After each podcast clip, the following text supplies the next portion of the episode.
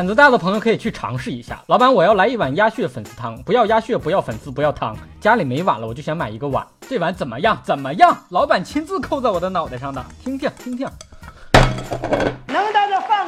能到这饭馆里买大勺吗？不能了。听说南京正在给鸭血粉丝汤制定标准，还打算给鸭血粉丝汤申请非物质文化遗产。南京的鸭即将要服务全世界，做鸭果然还是很有前途的。以后跟外国人这么介绍中国的非遗：京剧、昆曲、古琴、中医针灸。南京鸭血粉丝汤，唐老鸭喜欢吃什么？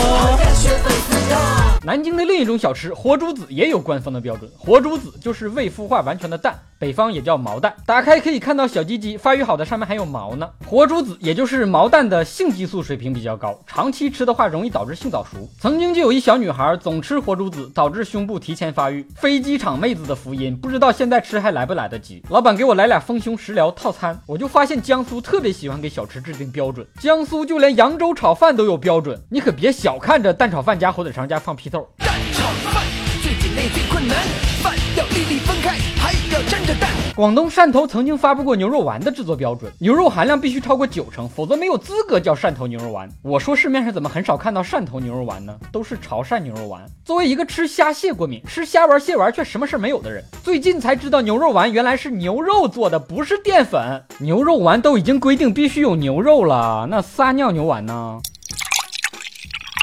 把标准化做得最好的非沙县小吃莫属。沙县小吃就像附身的鬼，无论你走到哪里，它都会突然间出现在你身边，阴魂不散的。我会在你身边，你左右，绝不会放手。